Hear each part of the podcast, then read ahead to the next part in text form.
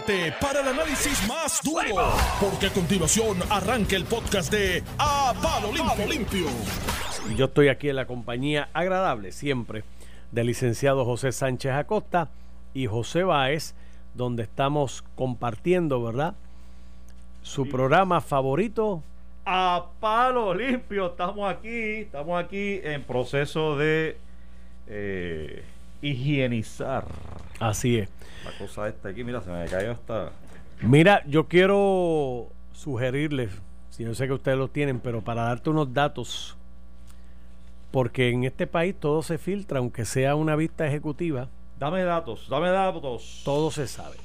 Estamos hablando de la vista ejecutiva que solicitó Robert Rodríguez López, quien es el presidente de la empresa Apex General Contractors. Este señor está tan ofendido. ¡Ay, me, falsifi- me falsificaron la firma!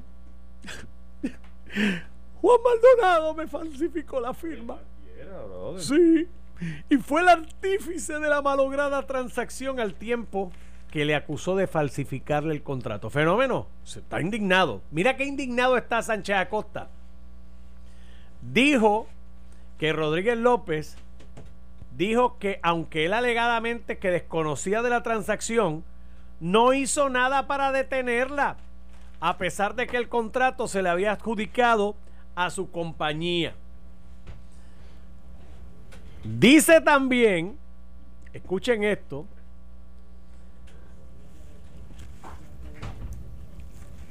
dice Denis Márquez, para complementar el asunto tenemos que esta persona, el señor Rodríguez, que testificó hoy, ha señalado que está brindando testimonio a varias agencias estatales y federales, hace señalamientos bajo juramento sobre todas esas ilegalidades referentes al licenciado Juan Maldonado, pero el 26 de marzo celebró que su empresa le fue adjudicada este contrato millonario y trató por todos los medios de ratificar y de que se mantuviera este contrato. Y en ningún momento hizo ningún tipo de señalamiento ni denuncia pública. En la vista, señor Sánchez Acosta, surgió que Rodríguez López, en efecto, tras supuestamente enterarse de que Maldonado había logrado que se firmara el contrato a sus espaldas, acudió a analistas políticos, Ey, ey, ey. dueños de empresas y políticos para lograr que aminorara la exposición que su empresa recibía en los medios. Esto es una venta fraudulenta, es una venta llena de corrupción pública y todo esto ocurre en medio de esa emergencia nacional, dice Denis Márquez. El presidente de la comisión, Juan Oscar López, reveló que en la vista surgieron dos nombres. Ajá, dímelo. El de Alex López Echegaray ¿Quién es ese? y el de Willy Vega. ¿Quiénes son esos? El ¿Qué primero, hicieron? El señor Alex López Echegaray, ¿Qué se tumbaron? es un asesor legislativo de la gobernadora Wanda Vázquez Garcet. No es nuestro Alex de aquí. No, ese no. Ah, no. este- Y Morales se limitó a indicar que surgió en el contexto de los esfuerzos hechos desde la fortaleza mientras se cancelaba la orden de Apex o Apex. Morales no indicó que le haya hecho señalamiento de irregularidad alguna al señor López Echegaray. Vega, por su parte, Willy Vega, es asesor legislativo en el Senado. El nuevo día supo que Rodríguez López se acercó a él para llegar al presidente del Senado, Thomas Rivera Schatz, Uy. con quien sostuvo una conversación telefónica mientras la orden de Apex era cancelada.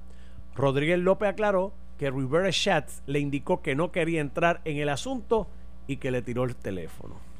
Viste, Rivera Chan hace cosas buenas. ¿Viste? No te que tú veas. Sí, ese es impenetrable. Impenetrable. Así que ahí tenemos. Déjame ponerme aquí la mascarilla. Mira, hay reunión cumbre de jefes en el pasillo. Sí, mira, yo me voy ahora porque me está llamando Alex. Yo tiré aquí la Óyeme, bolita. Óyeme, óyeme, óyeme. Tú tienes un, Recoger- Mira, tipo- pero ¿quién es el Hiciste un buen analista? resumen, un y- un pero tipo quién- que está indignado. ¡Embuste! Pero estaba cabildeando por la firma del Mano, contrato. desde que yo escuché, yo pensé todo eso antes de que saliera, tan pronto salió la noticia de que él decía lo hicieron a mis espaldas. Yo- Mira, la primera vez que yo leí eso, lo que hice fue empezar a reírme, hermano. Eh. Porque ustedes no tienen fe en el ser humano y en la buena fe. Es mi opinión, es mi opinión, mi observación. No estoy diciendo que es verdad, que es embuste. Ah, Esa es mi impresión. Mi impresión cuando él dijo, cuando él dijo eso, me impresionó. Yo no le, yo, José Báez, no le di ni mucha credibilidad porque dije, "Eh, por favor. O sea, est- esas cosas no ocurren así, menos cuando tienes un abogado que tú sabes que te anticipó que iba a hacer unas cosas. Entonces, ah, pues el resto de las cosas las hizo a mi espalda. No, no es que las hizo a su espalda, es que las hizo, punto. O sea, Sí. no es a la espalda. por eso suena a Oye. una propuesta. O sea, si todo el mundo está diciendo la verdad, o hay algo de verdad Si en todo el mundo que. está diciendo la verdad, hay un montón de embusteros. Sí, el montón de embusteros. Mira, Juan Maldonado se acogió a la quinta enmienda para contestar esa pregunta. Exacto. Ahora que sabe que Rodríguez dijo eso, ¿él qué va a decir? José Sánchez decir, no, él me dio permiso a mí para la firma. Él está mintiendo y le va a decir embustero a Rodríguez. Y con las acciones que hace Rodríguez, tiene a pensar y dice, ah, es cierto. Porque si, oye, si tú no me diste la autorización y yo firmo por Sánchez Acosta y me da un contrato y tú dices, no, no, no, ese contrato es que yo no di fi- Él lo estaba celebrando, estaba cabildeando, estaba abogando porque no se cancelara. A menos que tú no vengas donde mí y me digas, Sánchez Acosta, de esos 10 millones, ¿cuánto tú quieres? Ah, bueno. Eso, yo creo que esa conversación ocurrió. Este, pero, Ahí si, los dejo. pero si todo el mundo estuviera diciendo la verdad, entonces quiere decir que Juan Maldonado realmente fue el artífice de todo esto. Y él se encargó de ocultar su nombre, que era ¿Tú como que duda? la iniciativa. no, porque tengo que seguir partiendo de la premisa de que estos son alegaciones. ¿Tú sabes qué es lo más brutal de todo esto? Que era una vista ejecutiva confidencial y que sabemos más de, No te iba a decir eso, pero es verdad, mano. El tipo, el tipo sabemos robó. más de esta vista. El tipo se arrodilló para pedir, por favor, ejecutiva, confidencial. Porque a yo los tengo dos- un derecho y a los a dos- que esto no se ventile públicamente. y mientras él hablaba, se iba sabiendo todo lo que estaba diciendo. ¿Sabes lo que se me parece eso? Se me parece a, la- a, los- a las reuniones que teníamos con, con Alejandro en el teatrito. Los legisladores del partido, este, las conferencias legislativas, lo que llaman conferencias legislativas, había un problema, y eso siempre pasa, siempre ocurre, mano, con todos los gobernadores. Siempre hay una persona, mano, un legislador que entre medio de todos los legisladores le pasaba la información a la prensa. Y mientras nosotros estábamos hablando de cosas privadas, este, Se estaban allí enterando en la se calle. estaba enterando, o sea, no, no, era, era increíble. No, mira, lo que te iba a decir era que este, lo más brutal de todo es, en cuanto a este asunto de la compra de las pruebas, es que Juan Maldonado fue bien diligente para todos los efectos. O sea, diligente buscando las pruebas. Claro. Si Juan Maldonado Ah, hubiese buscando hecho, las pruebas. tú Sí, buscando las pruebas, identificando, eh, llamando a las compañías distribuidoras, al intermediario de Estados Unidos, a la compañía de Australia. O sea, realmente el legwork. o sea, vamos a reconocer algo. Yo, no, es, reco- no es un reconocimiento. Es para que tú veas cómo las buenas intenciones se pueden convertir en malas, in- en malas intenciones. La, la intención de él de traer las pruebas empresarialmente fue una buena intención empresarialmente pero la, la canibalizó cuando le metió el mil por ciento, mil por ciento de... Sí, porque si él hubiese... es- Esas pruebas con toda probabilidad, yo no sé qué es lo que ha salido a relucir, pero me parece que no se han cuestionado las pruebas, lo que se ha cuestionado es la compañía. No, no, no. Y lo que se ¿te acuerdas que en las vistas, cuando, cuando in- interrogaron a- al doctor, Dios mío, este, a Segundo Rodríguez, Ajá. este, se referían a esas pruebas como las buenas. O sea, no había duda de que esas eran. tú te imaginas que, oye, pero él hubiese hecho mu pero tú sabes todo el dinero que él hubiese podido hacer ganándose un peso nada más. Un peso nada más. No estuviéramos en Un esto, peso, mira, un peso hubiese sido totalmente razonable, nadie se lo podía cuestionar.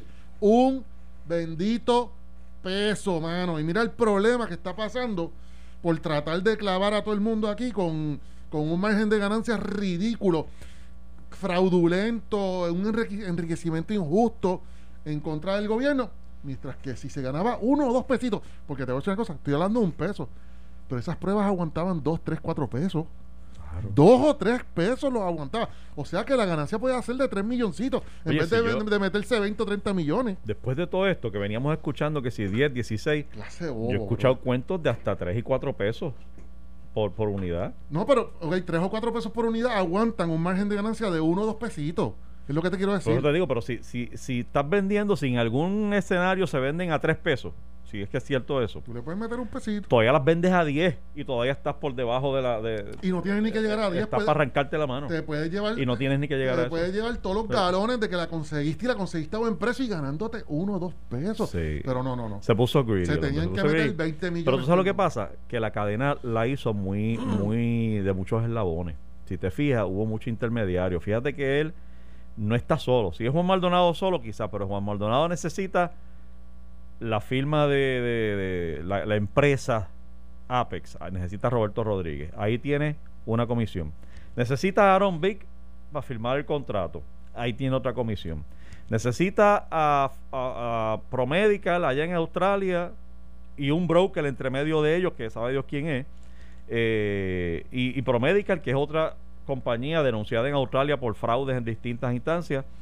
Eh, más necesitas el broker y la compañía también de China. O sea, tienes una cadena con muchos eslabones eh, y yo puedo entender dónde es que se diluye Sí, pero el- una, la transacción. ganancia. Sí, pero una Pero sí se puso greedy, se Sí. puso seguro, se Eso puso, se, estás se- se puso describiendo. enmayado. Eso que tú me estás describiendo, yo lo he visto en, en, en el negocio de importaciones, exportaciones, que yo no tengo un negocio, sino que me relaciono con unos socios. Y yo lo he visto de intermediarios, y eso es normal, eso no es nada malo, de, dos y tres intermediarios, pero todo el mundo le pone una grasita. Una grasita manteniendo el producto en precio de mercado, porque si no, no funciona. Eso es lo que ocurre en la empresa privada. Hay cosas que tú consumes que, que, que- tres personas, cuatro personas, en- entidades, han cogido cinco chavitos, cuatro chavitos, 25 chavitos. Eso mismo puede haber ocurrido aquí con, con medio peso. Oye, medio peso de un millón son 500 mil. Eh, un- una peseta de un millón de pesos son 250 mil pesos. Oye, en razón una transacción de, de fucking. de- ay, perdón. De, do- de dos horas. De dos horas, tú sabes. Sí, el, el, el- pero tienes razón, porque fíjate que él, si no, si no, oye, se me fue lo que te iba a decir, que ven en el aire, el- Me pongo aquí a hablar y me, me olvido. no, Está brutal. ay, Dios. Anyway. perdóname, se me fue, se me fue lo que te iba a decir, pero, pero, pero sí, se puso avaro el hombre, se puso greedy, como dice el americano, este, y no fue una grasita, le metió el cerdo completo, en cada uno de las extremos, no habían dos o tres centavitos, no un pellizquito de 20 chavos, era grande la cosa. Este, ah, lo que te iba a decir es que, este, si él no hubiese hecho esas cosas, si no se hubiesen puesto tan avaros y afrentados, el, el, el banco no les detiene la transacción tampoco, porque fíjate que lo que la primera bandera roja fue el depósito de 19 millones en una cuenta que tiene que ha tenido 100 pesos tradicionalmente, ¿sabes? Estoy exagerando, no, Sí, era el número, que pero nunca ha tenido una que suma nunca ha tenido como una suma como esa, pues llama vez- la atención. Tal vez cientos de miles, pero no una suma. Pero, pero no 19 millones. Entonces, pues eso definitivamente llamó la atención de la autoridad del banco. Tienen que informarlo y empieza el corre-corre. Porque obviamente detienen la transacción. Ya no se puede dar la, la- el traspaso de los bienes o por lo menos no, la, la orden no se completó. Si ese es el caso. Qué negligencia crasa de, de. Pero Mano, qué negligencia crasa del gobierno haber permitido autorizado una transacción, una transferencia de 19 millones. Eso no es difícil de, de señalarlo. Pero Pero es lo que te digo, Ah, mano. mano, Pero es que te digo. Tú tienes ahí, fíjate acá, la gobernadora que celebró una conferencia y piensa que jamás lo olvidaré, porque yo desde el principio dije, ¿qué hace ella haciendo esta conferencia con tanto, con todos los documentos, Defendiendo. defendiendo la transacción? Estuvo más de una hora, dos horas defendiendo esa transacción. ¿Por Mira los documentos. ¿por qué, José? Explícame por qué. Mira la pero firma. ¿por qué tú como gobernador vas a defender un, un- una transacción Porque- que, porque está, que está sabe- empezando a coger agua? está- Porque sabes en aquel que- momento estaba empezando a coger agua. Porque Ahí. sabes que siempre va a terminar contigo y tú lo que tienes que... Y estás tratando de, de eh, prevent, estás tratando de evitar que esto llegue y que siga la, o la opinión pública que estaba empezando a crecer, que se estaba generando y seguía la gente especulando y ella quiere evitar que esto llegue a, a ella. Y entonces lo que dice, mira, esto se hizo todo bien. Este, mira si se hizo bien, que aquí está la firma de fulana, aquí está la de la otra, ocho firmas.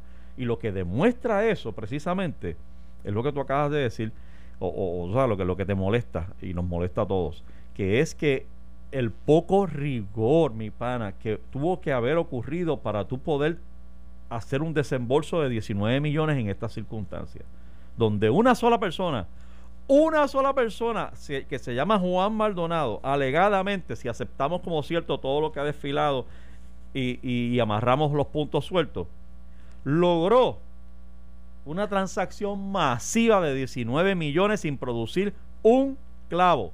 Y te estoy hablando, vamos a ser realistas, José. Aquí hemos dicho Juan Maldonado 35.485 veces. Pero vamos a ser realistas. Ahí voy. Juan Maldonado nunca, durante estos cuatro años, nunca, ni cuando estaba, ni cuando estaba en la agencia ATM, ni antes, ni previo, ni durante la campaña de Ricardo Rosselló, nunca se ha destacado como un rainmaker, como un power broker, como una persona con, con el poder para llegar a cualquier esquina de este gobierno. Sí, No. ¿Tú, tú Eso esperarías no- ese tipo de esquema de, de Elías Sánchez? Correcto, correcto. Pero de Juan Maldonado, no. ¿Qué, qué me hace pensar a mí y a, y a muchos puertorriqueños, no fanáticos marca diablo, porque el fanático marca diablo se lo está creyendo. Sí, ese, lo, ese perdimos. Pero, Ese no, ¿Qué ese no te nos escucha. Ese no nos está, ese ya cambió, ya cambió el canal hace ratito. Este, ¿qué tú piensas? Que alguien tiene que haberle abierto las puertas a Juan Maldonado, chico. Pues a, a- a eso yo, porque, porque entonces ahora empiezan a salir nombres eh, que permiten que cualquiera con dos dedos de frente empiece a, a vincular la fortaleza, o sea, más allá de Juan Maldonado. Fíjate que primero eran ocho empleadas que como yo te estaba diciendo, uno puede decir, pero qué poco rigor. O sea, el tú tener frente a ti una orden eh, de esa cantidad, de esa naturaleza, de una compañía que no se dedica a eso, representada por una persona que meses atrás fue votado por corrupto. Tú dices, ¿qué pasó aquí? O sea, qué poco rigor. Entonces, escucharlos en vistas decir, bueno, es que la parte mía era que si decía COVID y si estaba relacionada a COVID, dale para adelante. El otro decía, no, pues lo mío era asegurarme que la firma era del que estaba allí. Y entonces pasaba para adelante. Y el otro decía, no, pues lo mío era asegurarme que la fecha era la correcta. Pasaba otro- para el otro. eh, lo yo- mío era me- asegurarme que llegaba en menos de 20 días. Lo mío, es una cosa horrible, el poco rigor, y yo espero que sobre eso se concentren, porque eso, eso permitió en ese, esencialmente que ocurriera. Pero tú traes el otro ángulo. Yo, yo traigo el, ángulo ingenuo, el de que esto pasó por, por, por lo maquiavélico, lo listo, lo inteligente, lo listo, lo ganso, que pudo haber sido o no Juan Maldonado. Pero empiezan a soltar nombres que se le va a hacer difícil a Fortaleza eh, desvincularse del todo y limitarse a decir que estos son ocho, ocho personas que no, no, tuvieron rigor, porque ya nos menciona Normando y sale, sale de la vista ejecutiva confidencial que asesores específicos de Fortaleza y del Senado de alguna manera fueron tocados para, para proteger la transacción o proteger la empresa, protegerlo a Juan Maldonado, a quien sea.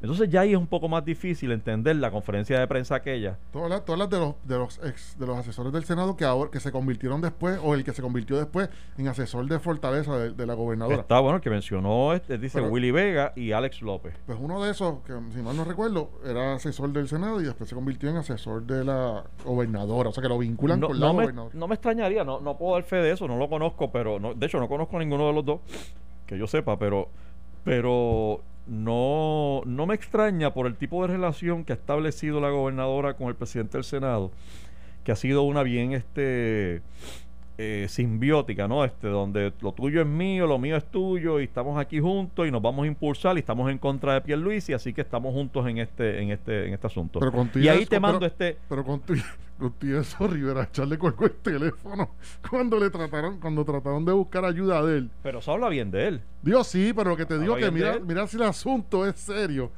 que él mismo, que es un zorro viejo en la política, cuando le empezaron a hablar de eso, ni, si- ni siquiera quiso ser parte de la conversación. Él lo olió de lejos, como exfiscal también. Lo vio Se lo de huelió, se lo huelió. Dijo que qué pan y le colgó el teléfono. Chacho, no quiero que citen, ni siquiera citen. Es más, eso, él sabía, es que él, él puede jugar el ajedrez. Él sabía que en el peor de los casos eso iba a ocurrir. Y, y ocurrió, ocurrió. La persona que lo llamó salió a relucir su llamada y gracias a que él tomó esa decisión en aquel momento, porque le cogió, o sea, dijo, "Eh, espérate, lo único que pueden decir es que él le enganchó el teléfono. Porque él sabía que era serio en aquel momento. En aquel momento era serio y también dice, dice bien de él allá, pero no dice tan, tantas cosas buenas de allá para acá. Porque, ¿De dónde porque- para dónde? del momento que colgó para acá, porque él no brincó como Ah, un ya, resorte, ya. Sí, porque claro. no brincó como un resorte de allá para acá para abonar de una forma u otra a que se esclareciera este asunto y decir, mira, esto pasó en aquel momento. ¿Sabes qué? Ni abrir investigaciones ni nada, Sí, porque, el se, Senado se ha no- sido la Cámara. El Senado no ha hecho nada, a pesar de que se le coloca al presidente del Senado en una posición de conocimiento. algo privilegiada, ¿no? En términos de, de conocimiento de que algo estaba pasando, al extremo de que se lo huelió y colgó el teléfono, según dice este testigo, confidencialmente en secreto. Confidencialmente en secreto, privadamente y, sin deseos Te de, digo, mano. y sin deseos de decirlo. No hay más información de ningún otro testigo en las vistas que este. Que es el primero, es el primero que es a puerta cerrada, ¿verdad? Oye, vamos a pedirle, vamos a exhortar entonces, vamos a exhortar entonces que el resto de las vistas se haga a puerta cerrada, Pero déjame decirte, yo, porque la información está fluyendo muy bien. Pero yo lo entiendo, yo lo entiendo. Tú sabes que yo he participado de dos o tres vistas, de, de- de dos o tres investigaciones legislativas y, y cada vez que un testigo pedía, porque esto es un derecho que tiene el testigo, el pedir que sea eh, vista ejecutiva confidencial en secreto, este y, y cuando terminaba la vista, que yo salía a enfrentar la prensa, eh, la prensa me hacía preguntas específicas de cosas que se dijeron adentro. O sea que siempre hay alguien que tiene esa piquiña, ya sea un empleado del legislador que está en la oficina, ya sea un legislador mismo que tiene la piquiña de que, ¿verdad? Salió antes de allí y pues le hicieron preguntas y se dio por tentación o porque sencillamente quiere decirlo, ¿sabes? Y quiere que se sepa. Este, pero ¿sabes? es bastante usual. Sí, porque mucha gente, tú sabes también lo que pasa, que hay mucho legislador que le gusta tener el oído o la pluma, vamos, el bolígrafo, acceso a un periodista y se casan con un periodista. También. Entonces tú tienes que ver eso. tú- oye, y yo, a mí me pasó que yo, yo más o menos sabía, yo siempre sospeché, que no lo voy a decirlo, yo sospechaba de dos compañeros legisladores. que eran los que, sí, sí, que eran los que decían todo y se notaba que no era ni, ni era por, por interés propio de tener una relación saludable, buena con un periodista en particular. Yo sabía de uno, yo sabía de uno que tenía relación con una periodista de un periódico, o sea, relación profesional y que se pasaba dando la información, porque una vez me dijo, ah, le voy a pasar información a fulana que ¿Qué pasa? Que cuando yo estaba allá adentro y yo veía que había un pop-up de una noticia redactada por esa periodista, pues yo sabía o me, me imaginaba que era ese compañero. Tú sabes, y era una cosa, mano, era desgraciado, ¿verdad? Pues entonces uno no podía hablar abiertamente y debatir los temas abiertamente en privacidad, tú sabes. eh, pero nada. Mira, me dicen que Willy Vega es el contratista de contratista del Senado que atiende proyectos especiales de Tomás Rivera Chats. Ahí lo tenemos. Estos son los personajes. Eh, muy difícil para cualquiera de alegar ahora desconocimiento de esta transacción. Este se complicó el juego. Vamos a una pausa y regresamos con las demás noticias. No se va- Estás escuchando el podcast de A Palo Limpio de Noti1630. De regreso, amigos, a Palo Limpio. Hoy es martes. Ni te cases ni te embarques. 19 de mayo del 2020. Yo soy José Sánchez Acosta. Estoy con José Báez. Estoy luchando con mi mascarilla que se me está saliendo. Mira, no te conté, no te conté. No sé qué pasa. Te dije ayer que me iba a hacer la prueba. Oye, ¿verdad? ¿Lo has dicho? Mira, el, el- el resu- resultado me lo enviaron inmediatamente Ah, porque es la... la serológica. La serológica, que es la de los anti los La anticuerpos. de sangre. Esa misma. Más rápida. Sí, la rápida. Me Sí, eso toma- te la dan rápido. Pues mira, salí de aquí, tú sabes que salí de aquí, fui me la hice, porque es un estudio, eh, esencialmente me lo hice también porque era un estudio que está haciendo la compañía donde trabaja mi esposa, que es una compañía que está en la industria de salud, y además de hacérselo a los empleados responsablemente, están utilizando esa data para como parte del estudio y, compartirla con, con las autoridades y, y con quien sea. Entonces, nada, salí bien, o sea, no. Pero yo siento cuando tú lees la prueba, cuando tú lees el resultado de la prueba, o las especificaciones y los caveats, las advertencias, tú te sientes como que no hiciste, como que no hiciste nada, mano. Porque te hace tantas advertencias que prácticamente te dice, puede que lo tenga. o sea, no confíes en esto. Puede que te dé un par de días, te dé intenso. Lo que te falta que te diga es, puede que te mueras en cuatro días y. Está todo el mundo protegiéndose, Sí, papá, sí. todo el mundo asustado. Sí, se no nota que eso lo escribió un abogado como tú. Sí, sí, sí.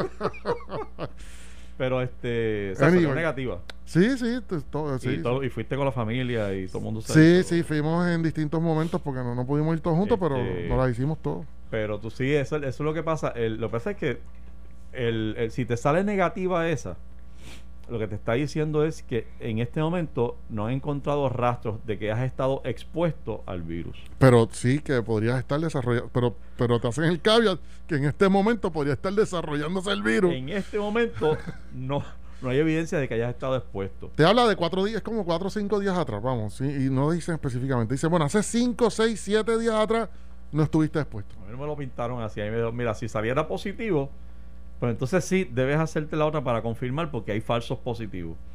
Pero negativo quiere decir que no hay rastro de que estás expuesto. Claro, no me hicieron esa parte que tú dices que me tiene sentido, que es el, el si en los últimos dos, tres días Sí, sí, yo- estuviste expuesto, pues yo no lo voy a recoger aquí. No necesariamente van a... todavía no se ha... El, el sistema inmunológico todavía no ha reaccionado, no ha tenido tiempo para reaccionar y a su vez... Sí, porque tú sabes que tarda de 2 a 14 días en, en Sí, reflejarse. sí, sí, sí. Y si estás en ese periodo, pues no se reflejó en la, en la corta, pero bueno, yo te digo la verdad, yo estoy bien confundido. Yo estoy por soltar la mascarilla, soltarlo todo, embarrarme de alcohol y salir corriendo por ahí. Yo la única tranquilidad que tengo es que, que yo no, a mí no me cabe, si yo fuera virus, yo no me metería en el cuerpo mío. No, ¿Tú chacho, entiendes? jamás. Tú sabes, y eso a mí me da tranquilidad, porque yo digo, pero ¿y por qué un virus va a querer meterse en el cuerpo de José Báez?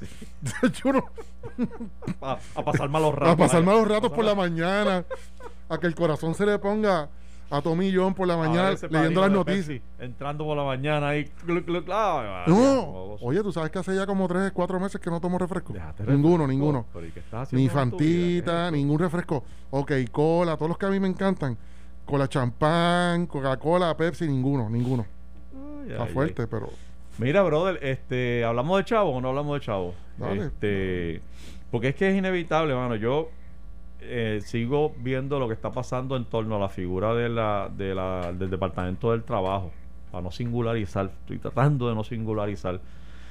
Me frustró, como te dije ayer, ver a la secretaria realmente repartiendo juguetes. Eh, juguetes, pero. eh, bul- bultitos con- protector sí. en una cancha tipo este, actividad política. De hecho, la gobernadora estaba también. Y yo, de verdad que la crítica la tengo que hacer extensiva.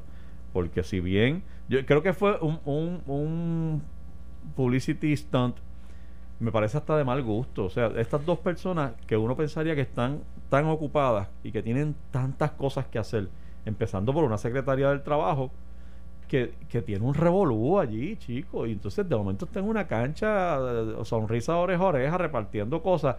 No, o sea, es- para mí es de mal gusto. Porque es como que no me importa que yo, yo más importante yo lucir bien. Deja de interrumpirte, eso es lo que se me parece eso. Se me parece como cuando tú vas a la oficina de un doctor y la oficina está, mira, de tepe a tepe, mano, y que Ajá. tú sabes que tú miras toda la gente que hay y tú dices, diablo, si este doctor no acaba de llegar, Ah, y la secretaria dice, no ha llegado. Sí, sí. Si este doctor no acaba de llegar, yo voy a salir a las 3 siete y a te las dice, 3 de "Llega a la dos". Sí, vas- yo voy a salir aquí a las 3 de la tarde, papá. Entonces, tú ves eso y de momento ves el doctor tirando chistes y desayunando abajo. Que tiene derecho a desayunar y a tirar chistes, sí. Pero lo que te digo es que es frustrante, puede ser frustrante cuando uno está esperando que, que las cosas ocurran y sabes que esa persona está bien ocupada y tú lo ves relax.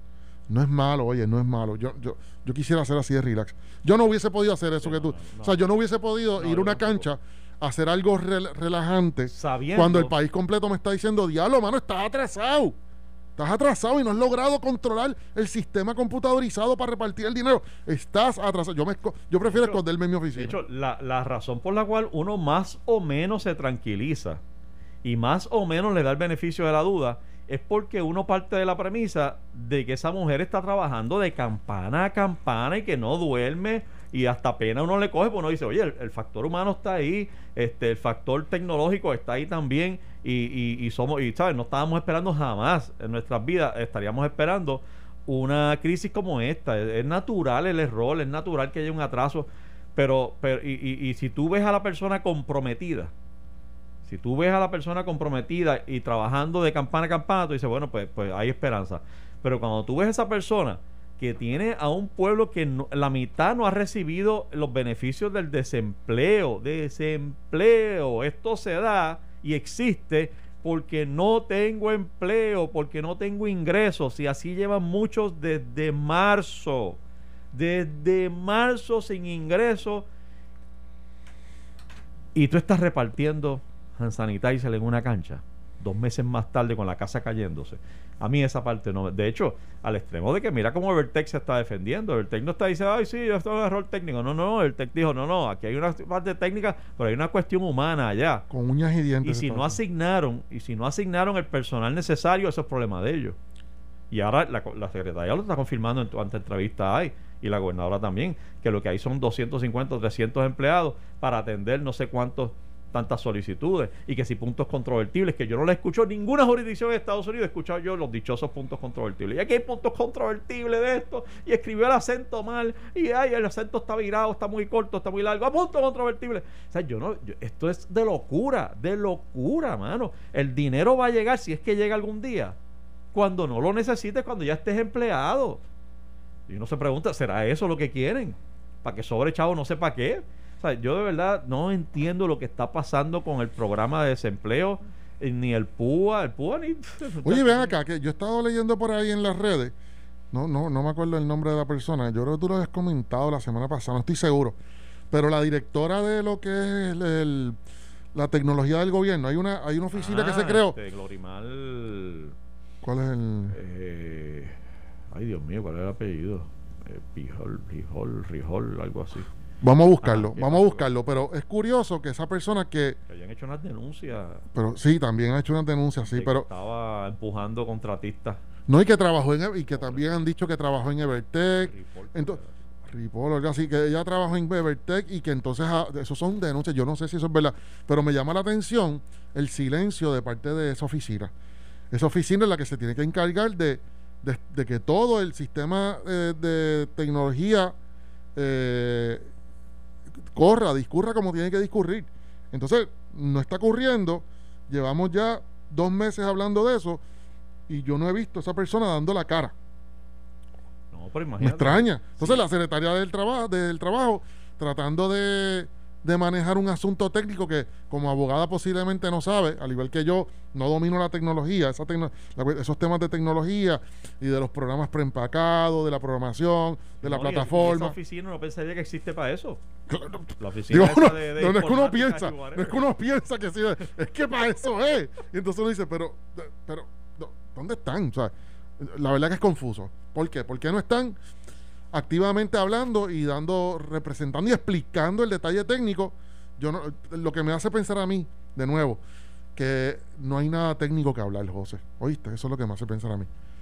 Que la tecnología está, la que pudimos comprar o la que se decidió comprar, correcta o incorrectamente, que ese es el primer problema, que tal vez tenemos una tecnología, una plataforma, un programa que no es el adecuado, pero de que está ahí, Sí, pero no me sigan diciendo a mí está que, ahí. Que es que es la avalancha de casos que no esperado, porque en todas las jurisdicciones en Estados Unidos y en el mundo entero tiene que haber una avalancha de solicitudes de, de beneficios. Esto no es único para Puerto Rico, esto está ocurriendo en todo el planeta. Y yo estoy seguro que hay deficiencias en distintas jurisdicciones, pero yo de verdad no entiendo cómo aquí estamos hablando de 3 millones de habitantes y tenemos este revolú y todavía a esta altura, mano, lleva este, estamos en el tercer mes ya de cuarentena. Estamos todavía sin abrir negocio. Hay gente que literalmente no ha recibido un centavo, En dos meses. chicos, y entonces que todavía no pueden recibir el beneficio del desempleo, mano. No solo el estatal que le corresponde porque se lo sacan todos los- todas las semanas, todas las quincenas de, de su salario, sino el que el gobierno federal nos regaló por virtud de la ley esta del CARES Act. Está fuerte. ¿Sabes? Oye, está fuerte, brother. Entonces uno ve, qué sé yo, esta, este, esta dejadez, no quiero ni llamarlo dejadez, chico, porque no quiero imputarle a las personas, pero, pero esta tardanza tan inusual, tan inexplicable, eh, eh, lleva a uno por, por el sendero de los pensamientos malos. Y no quiero complicar el asunto, porque pues, eso Vaya, se lo dejamos, se lo dejamos, se lo dejamos a los economistas. Pero lo cierto Sí. es que aquí siempre hablamos pues del, empleado y nos limitamos en el análisis a lo más sencillo, para ser simplista, que el empleado que no está recibiendo el dinero.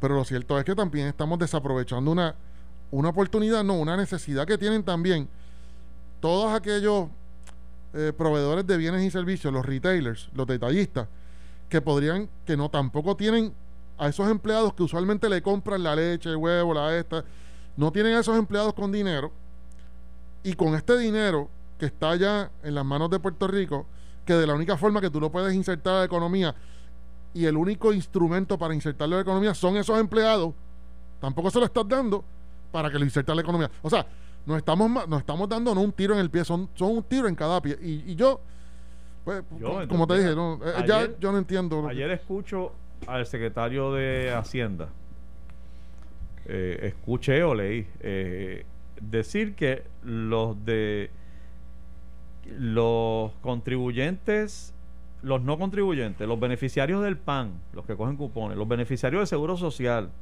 los universitarios que no son dependientes, esos van a cobrar el chequecito, los famosos 1200 a finales de junio. Finales de junio, José Báez.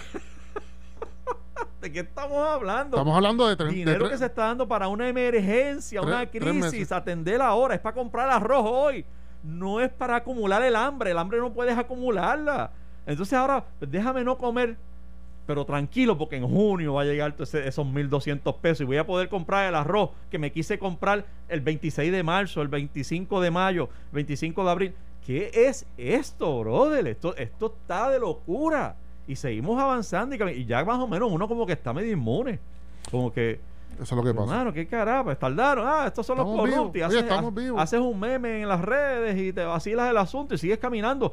Pero esto es horrible, brother. Esto es una tragedia pasándonos por las narices. Por todos lados, mano. por Dinero que ya está, que el gobierno federal imprimió más billetes y los tiró para acá en, en cantidades billonarias. Hay otra, si le quieres sumar a eso, hay otra compañía que también fue, yo no me acuerdo el nombre, y fue entrevistado, eh, salió el sonido de, de la Comisión de Salud contra Caribbean algo me parece. No es una de las compañías señaladas por las pruebas, checate esto, no es una de las compañías señaladas por las pruebas. Fatula, y no prueba factura, sino contratos faturos, compra facturas, no es esa. Es otra que lo ha hecho todo como corresponde y todavía ah, hizo un acuerdo como corresponde con el gobierno, el precio parece que no es cuestionado, bla, bla, bla, y todavía tiene 40 mil pruebas que el gobierno no le ha pagado ni las ha recogido. Y tú dices, pero no se necesitaban pruebas. Ah, no, mano, esto, es- esto es, te digo, y, y a esa, esa compañía no se le ha cuestionado ni precio ni transacción. La persona fue allí, habló, le preguntaron y digo, no, a mí me hicieron este Mira, acuerdo. mano, no, no, yo- Entonces, yo- esas pruebas no se han, tampoco se han recogido por el gobierno. Esto es una locura. Es locura, es locura. Bueno, yo escuché, oye, la última vez que yo escuché al secretario de Asuntos Públicos hablar, lo que salió de su boca fue que aquí ya habían 450 mil eh, eh, pruebas eh, listas para realizarse en Puerto Rico. Yo creo que no han- la última vez que habló el secretario de, de Salud, habló de 80 mil, que creo que fue la semana pasada. Castro, Castro, perdón, Castro es la persona que yo estaba diciendo ahorita, perdóname, que Ah. me lo están enviando. Ah, sí, sí, sí, yo sé. El señor es. Castro. Castro Business, qué sé yo. ¿Qué es Castro Business? Sí. O el, o el- sí, sí. Este, Pero Él no es Castro, es la, es la compañía. habló de 450 mil pruebas. El secretario habla de que la semana pasada se habían hecho 80. Ponle que lleguen- vayan por 100. ¿Qué pasa? O sea, la matemática dice que hay sobre 300 mil, por lo menos, pruebas disponibles y por alguna razón no, no, o no se hacen, no la gente no las pide. ¿Qué, qué será lo que está pasando, mano? No sé. De hecho, hay que preguntarse si valía la pena comprarle el millón ese a Juan Maldonado. Sí, porque al día Porque de hoy. estuvieran, estuvieran en el zafacón ahora mismo. Correcto, al día, al día de hoy. Entonces, ¿qué, qué hubiésemos hecho con ¿Qué ese vamos a millón? hacer con el millón? ¿Cuál es la campaña agresiva, constante y sonante para ir a hacerse las pruebas, a incluso a la gente asintomática? Que yo creo que es importantísimo por lo que estábamos hablando ahorita. Entonces, pues eso tampoco lo veo. Te digo la verdad, me siento tan desamparado. Yo creo que, yo creo Yo- que estamos yo no sé, sosteniendo. de verdad que. Yo creo que dentro de la locura hay que fe- felicitar a los puertorriqueños porque por no, volver- por no haberse vuelto locos sí, y estar quemando carros y, y estrellando carros, bombas y, y visiones suicidas allí en algún lugar. Sí, de sí. verdad que sí. porque esto es peor, déjame decirte una cosa. Esto es peor que el verano de Richie, de Ricky Rosselló. O sea, honestamente te digo, porque a Ricky Rosselló lo lincharon por menos que esto, es lo que te quiero decir. O sea, te lo digo hoy. sí. A Ricardo. Rosselló A- lo a- lincharon por menos de lo que está pasando hoy. No fue por ineficiente. Fue porque había gente ofendida por el contenido de lo que haya dicho, escrito o no dicho. Pero no, no hubo un, un intento de no robo, no hubo un intento de robo de 30 millones de pesos como Por eso, no, no por Eh. ineficiencia. eh, eh, eso es lo que te quiero decir. En este caso, lo que estamos viendo es ineficiencia tras ineficiencia. Y yo- mentiras, muchas mentiras. y encima mentiras, o por lo menos falta de transparencia total. O sea, es total. Ya no es, ya no es que hay poca transparencia o no hay transparencia, es que hay- parece haber esfuerzos para ocultar. y jugándonos la vida. Porque para el tiempo de Ricardo Rosselló lo que estábamos jugando no eran las contribuciones que nosotros poníamos y el respeto que él, de- él le debía al pueblo. Mira. Eso fue lo que se le cuestionó a Ricardo Rosselló. Aparte de, la, de señalamientos de corrupción, yo no estoy minimizando. Pero lo que te digo es que es increíble la suerte que tiene Wanda Vázquez y su gobierno, que en este momento, debido a la orden, debido al miedo que tenemos de ir a, a- a- a reunirnos y acercarnos entre nosotros, aquí nos ha hecho una demostración como para sacarla. Y, y te digo, por menos que lo que ha pasado en esto desde diciembre para acá, por menos, por menos, hecho, se sac- sacaron a Ricardo Rosselló de hecho, en el verano del, del 19. las encuestas la tienen ahí en la pelea, incluso algunas adelante, ¿te acuerdas? Antes de irnos de, de- de- de bachata cuarentena, la última encuesta que ella la tenía ella dos o tres puntos arriba. ¿Tú sabes qué? Yo no sé si, la, si el periodo de cuarentena la ha ayudado o desayudado. Tú sabes qué? que si las encuestas, si hacen otra encuesta y las tienen arriba, debo pensar que yo cuando salgo a caminar por las calles y estoy en el supermercado, estoy rodeado de ignorantes. Te lo digo porque yo te digo, no de verdad, o, o personas que no les importa absolutamente nada de lo que pasa en su país. Porque es que a mí se me hace imposible pensar que Wanda Vázquez y su gobierno tenga algún o sea, que ante el propio Pedro Pierluisi, que me parece que no es buen candidato tampoco, o sea, no, no, no abona mucho, no, no es una persona que llame la atención. Y estoy hablando del Partido No Progresista, después podemos hablar del Partido Popular si tú quieres, pero ahora mismo estamos hablando del partido, porque yo tengo mis, mis opiniones tampoco, que tampoco son gigantes, no son muy distintas. Este, pero dentro del Partido Nuevo Progresista, Pedro Pierluisi, por default, le debería estar ganando por millas y millas y millas y millas. O sea, no hay, no debería, ella no debería tener ni más, ni un 5% de, de apoyo de su partido, de verdad. Pues es que es demasiado la embuste, la falta de diligencia de ella personalmente, la falta de control que ella ha tenido y de transmisión, tampoco transmite bien, no- o sea, no se defiende bien en nada, en nada. O sea, Que es que hay un instinto en dos o tres personas que yo de verdad no lo entiendo dentro del partido. Probablemente razón por la cual a mí no me convenía estar en esas redes, porque es que yo no, yo a mí yo estoy muy poco tolerante para estas cosas.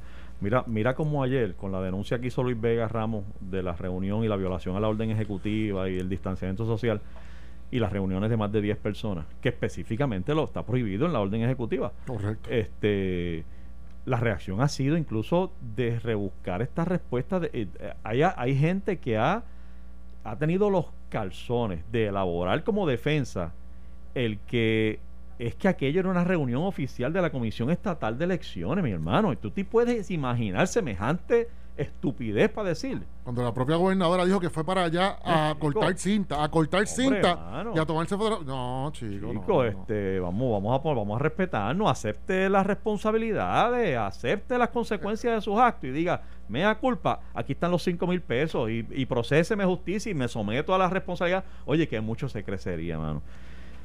En esa nota de crecimiento espiritual, eh, nos despedimos hasta mañana. Tengan, cojanlo suave por ahí. Esto fue el podcast de A, A- Palo Limpio de Noti1630. Dale play a tu podcast favorito a través de Apple Podcasts, Spotify, Google Podcasts, Stitcher y notiuno.com.